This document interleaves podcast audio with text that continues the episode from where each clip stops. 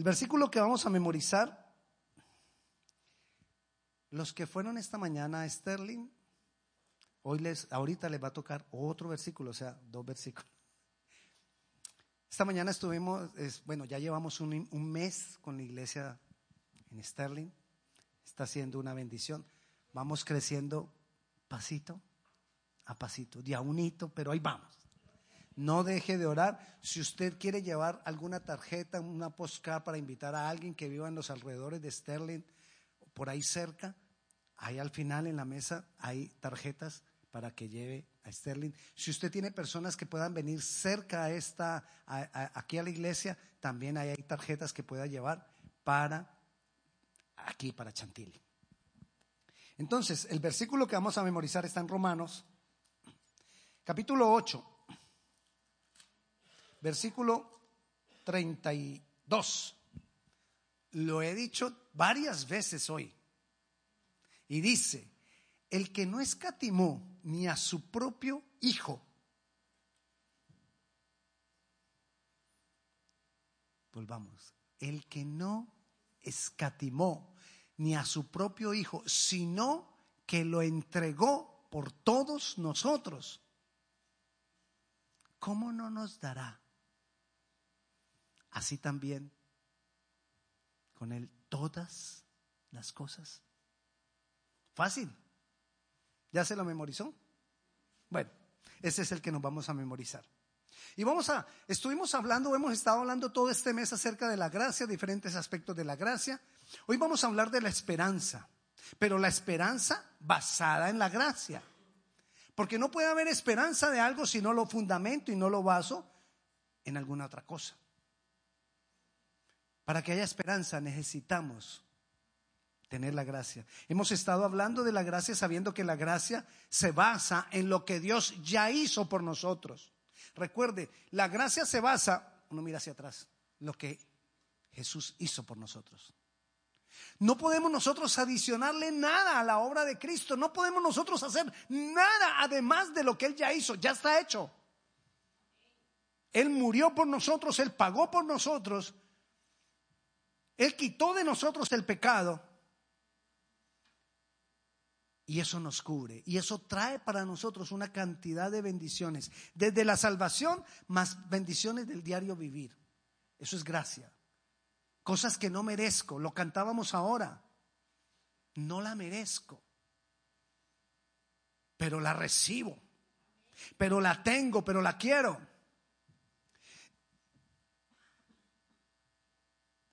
A diferencia de la gracia, la esperanza no está basada en lo que Dios ya hizo. La esperanza está basada en lo que Dios va a hacer.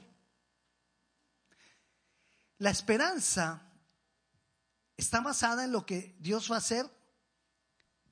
Perdón, la esperanza está basada, está, es en lo que, sí, en lo que Dios va a hacer.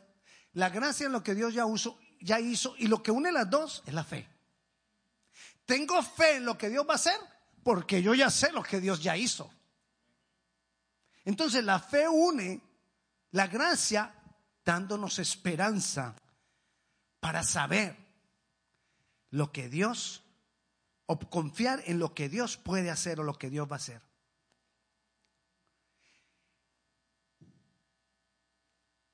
El refrán del popular dice que la esperanza es lo último que se pierde, ¿verdad?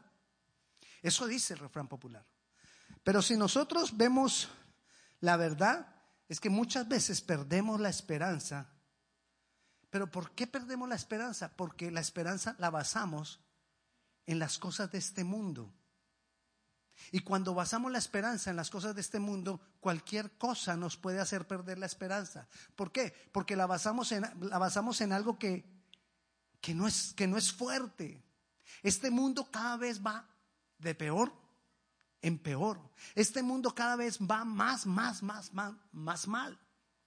Cada vez lo destruimos más. Cada vez se deteriora más. Cada vez este mundo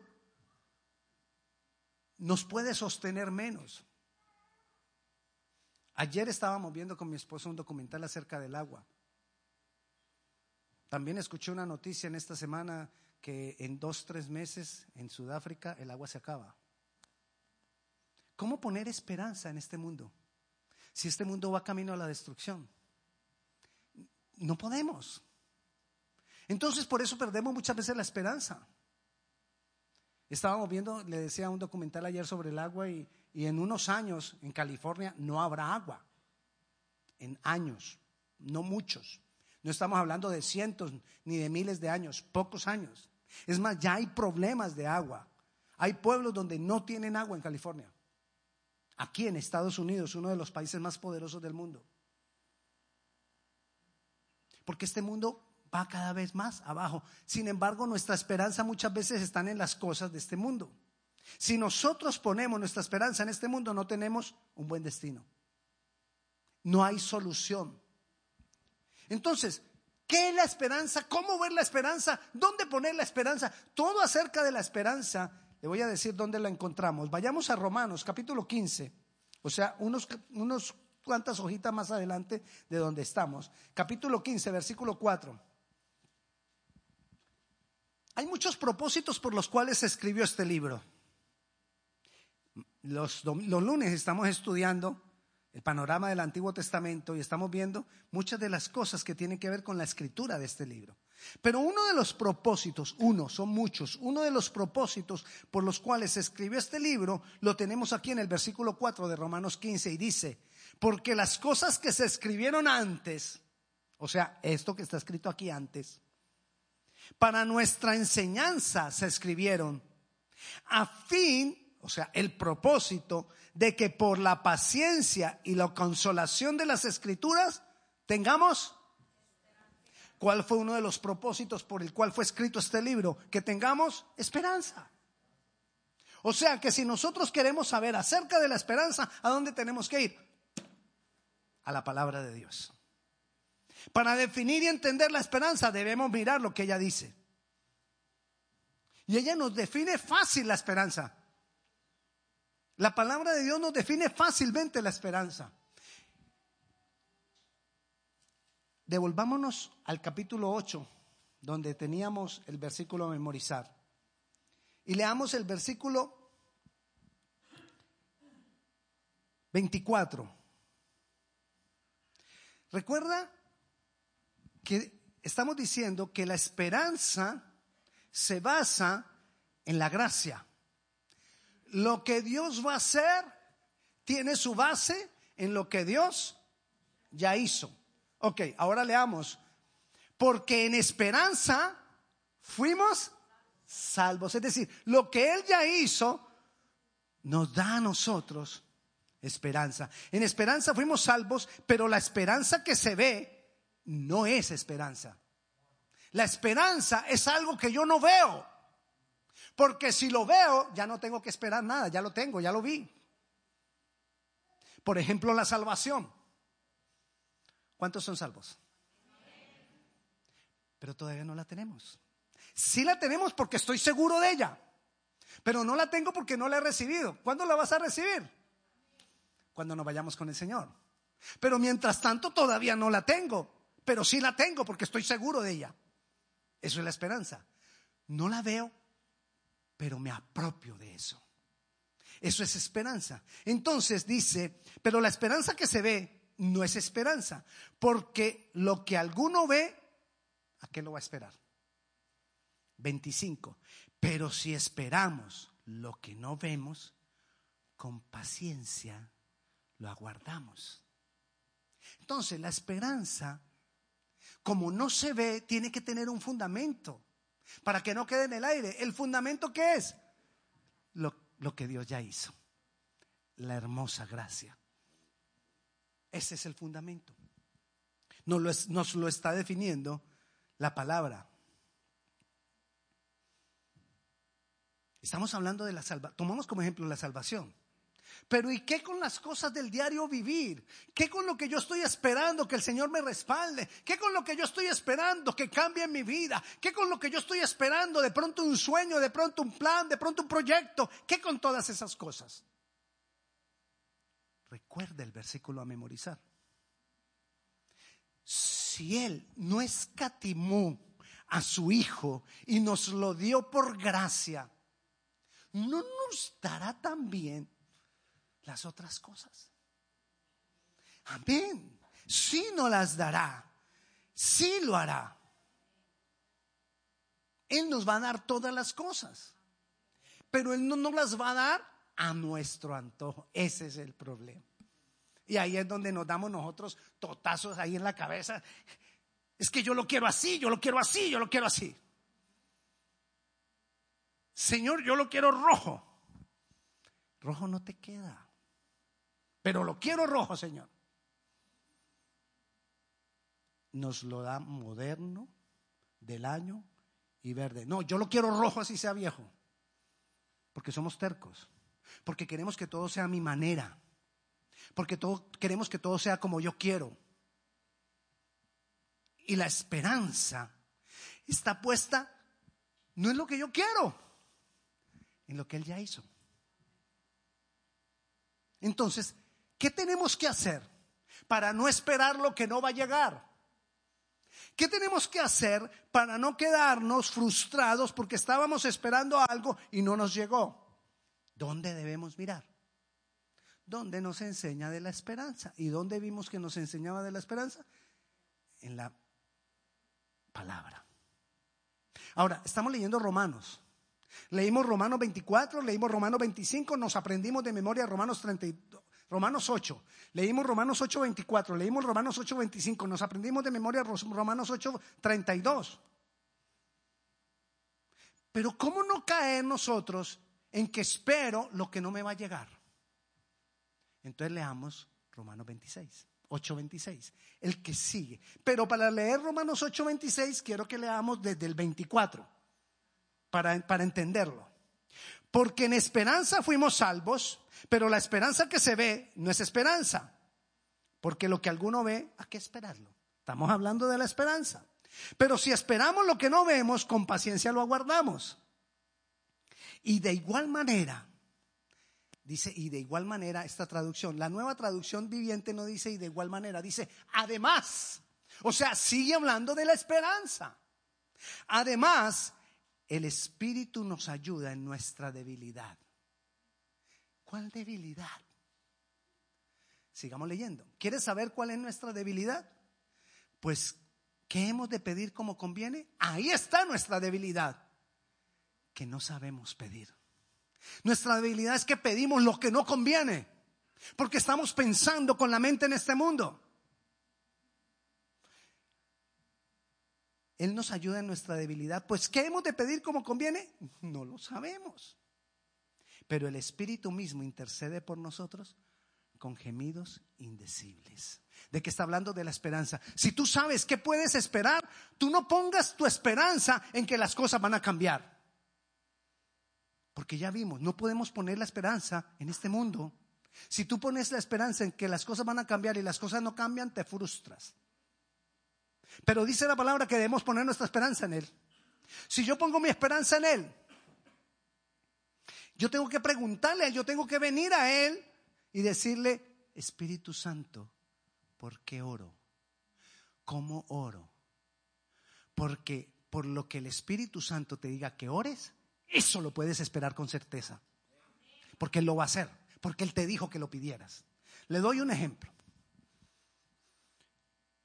No es mi caso, pero le voy a dar el ejemplo. Supongamos que mi hijo, el muchacho que ya está atrás,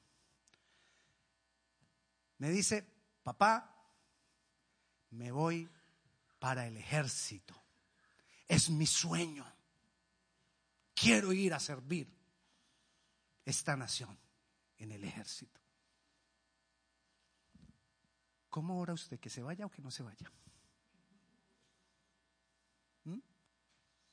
No sabemos.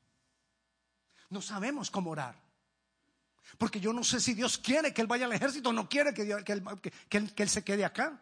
Entonces yo tengo que venir a decirle a él en humildad, Señor, yo no sé orar. Esa es mi debilidad. No quiero orar como no conviene muéstrame qué debo pedir. Porque lo que Él me muestre que yo pida, Él lo va a respaldar. En el mismo ejemplo, suponte que Dios me dice, ora para que se vaya para el ejército. ¿Cuál es mi esperanza? Dios lo va a guardar. Porque Él me dijo que pidiera porque se fuera. Entonces puedo tener la esperanza que está en sus manos. O Dios me puede decir, ora para que se quede. ¿Cuál puede ser el problema si yo oro para que se quede y se queda? Él quería ir al ejército, papá, yo, pero yo quería, porque Dios no me oye, porque Dios es así conmigo. Pero si Dios me dijo a mí que orara porque Él no vaya al ejército, yo sé y mi esperanza está en que Él tarde o temprano lo va a entender y va a salir de su frustración. Entonces, ¿cuál es la certeza? ¿Cuál es lo mejor? Pregúntale a Él. Porque ¿cuál es mi debilidad? Yo no sé pedir. Usted no sabe pedir. Y usted es el pastor que podemos esperar de nosotros. Ni siquiera los pastores sabemos pedir. El pastor es una función. Pero eso no nos hace más a nosotros que a, que, que ninguno de ustedes. Igual, ninguno muchas veces sabemos pedir, pedimos lo que no es. Y cuando pedimos lo que no es, ponemos la esperanza en eso que pedimos. Y pedimos lo que no es. ¿Qué es lo que vamos a tener? Frustración. Frustración. Miremos lo que dice Jeremías. Jeremías capítulo 17, versículo 7 y 8 dice así. Bendito el varón que confía en Jehová y. ¿Tienes nueva, nueva traducción viviente? Se lo voy a leer ese mismo, déjelo ahí, jovencito. Le voy a leer ese mismo, pero en, nueva, en, la, en la versión nueva traducción viviente. Pero benditos son los que confían en el Señor y han hecho que el Señor sea su esperanza y confianza. ¿Han hecho que qué? Que el Señor sea su esperanza. Es decir, yo no voy a poner la esperanza en que las cosas van a cambiar. Yo no voy a poner la esperanza en las circunstancias. Yo voy a poner la esperanza en mi Señor. ¿Por qué? ¿Cuál es la garantía? Si yo pongo la esperanza en Él, la situación cambie o no cambie, yo estoy en paz. Y mire lo que sigue en el versículo 8 porque será como un árbol plantado junto a las aguas, que junto a la corriente echará sus raíces, y no verá cuando viene el calor, sino que su hoja estará verde. Y en el año de sequía no se fatigará, ni dejará de dar fruto. ¿Qué pasa con nuestras vidas cuando ponemos la esperanza en Dios y no en que las cosas cambien? Cuando ponemos la esperanza en el Señor, soy como un árbol que si hay una sequía prolongada, igual no se me caen las hojas. Y viene mucha sed, igual yo no tengo sed. Porque mi confianza está en Él. Mi esperanza está en Él. Así es que nosotros... ¿Y por qué yo puedo poner mi confianza en Él? O mi esperanza en Él. Porque yo ya sé lo que Él hizo. Me baso en la gracia. Yo ya sé lo que Él hizo. Yo ya sé lo que Él es capaz de hacer. Yo ya sé hasta dónde Él puede llegar por amor a mí. Si dio a su Hijo, ¿qué no haría por mí? Así tenemos que nosotros pensar de Dios. Y así nosotros tenemos que ir a mirar el punto de vista de la esperanza. De la esperanza. Primera de Timoteo, capítulo 1, dice el versículo 1. Pablo, apóstol de Jesucristo por mandato de Dios nuestro Salvador y del Señor Jesucristo nuestra. ¿Dónde tenía puesta la esperanza Pablo? ¿En las circunstancias? No. Pablo tenía muchos títulos. Él decía, yo soy fariseo, fue miembro del Sanedrín, eh, eh, formado, educado por Gamaliel, uno de los rabinos duros, duros, duros del momento. Él tenía muchas cosas de qué decir, ah, mi esperanza. Pero ¿en quién tenía puesta la esperanza? En el Señor Jesucristo. No la tenía puesta en títulos, no la tenía puesta en dinero, No podemos tener la esperanza puesta en las cosas de este mundo, porque este mundo cambia de un momento a otro. Todas las cosas cambian de un momento a otro. En cualquier momento uno puede perder todo lo que tiene. Y si yo tengo la esperanza en lo que tengo y lo pierdo, oh mamá mía, qué dolor, qué tristeza. Nos frustramos, nos deprimimos, lloraremos. Pero si yo tengo la esperanza en Dios, Jesucristo, que es nuestra esperanza, si yo tengo la esperanza en Él,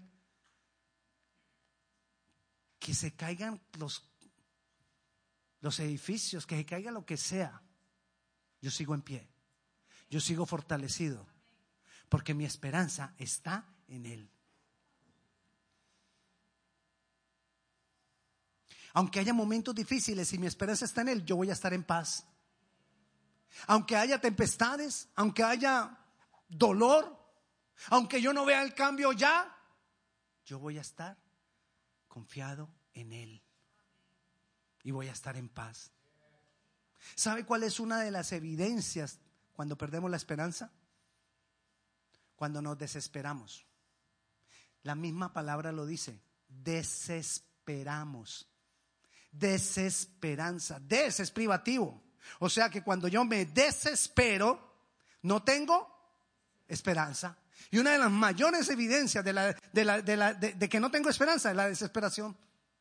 Otra de las mayores evidencias de que no tengo esperanza es cuando empiezo a buscar solución por toda parte y toco acá y toco ya y, y a veces nos volvemos hábiles para solucionarlo todo rapidito. De ahí que uno puede abrir yo un día vi la foto de un tipo en una revista así, con una gabardina larga, y abrió así y 50 mil tarjetas de crédito. Solucionaba todo rapidito.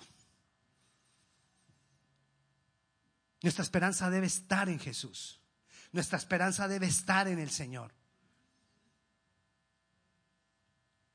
No voy a poner mi esperanza en las soluciones que yo puedo adquirir.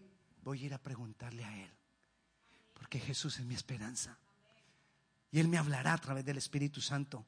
En Hebreos, capítulo 6, versículos 18 y 19, dice, para que por dos cosas inmutables, ah, antes de leérselo, a veces perdemos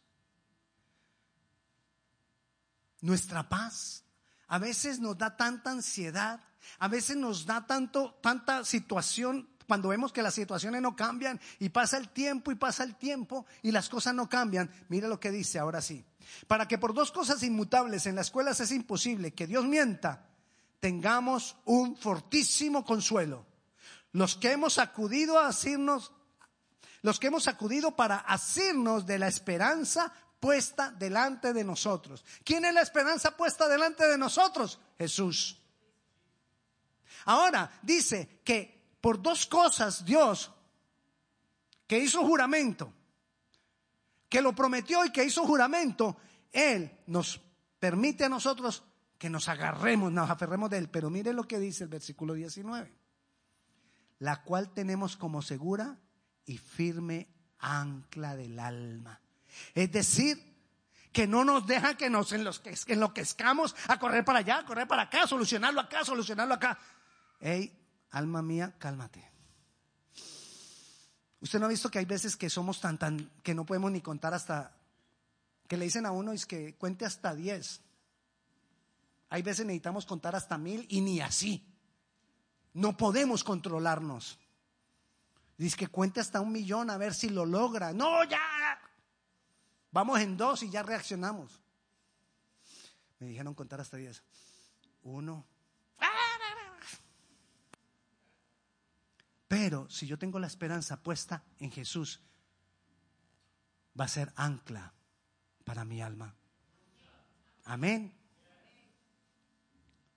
Y para terminar, ¿usted recuerda a Jonás? Vayamos a Jonás. ¿Usted recuerda que Jonás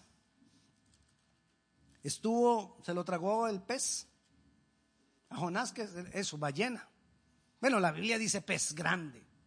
Nosotros suponemos dedu- deducimos que es una ballena. La jorobada, esa más grandota, pues. Ahí en, cuando, él, cuando, cuando Jonás está en la, en la barriga de la ballena, perdió toda esperanza. Él decía, mi alma desfallece. Usted se imagina uno dentro de una ballena. Es que uno no se lo ha imaginado. Lleno de algas la cabeza. Y él lo dice ahí, mi cabeza enredada por algas. Miremos la oración que hizo Jonás cuando estaba dentro de la ballena. Jonás capítulo 2. El capítulo 1 te habla pues todo el problema de Jonás, que, que no quiso obedecer a Dios, que salió corriendo, que se fue para donde no era, se montó al barco, vino en tempestades, se dieron cuenta que la tempestad era por culpa de él, lo tiraron al, al mar y llegó en el mar la ballena y ¡wup! Ahí va. Versículo 1. Entonces oró Jonás a Jehová su Dios desde el vientre de la ballena. Ahora sí, vamos al 7.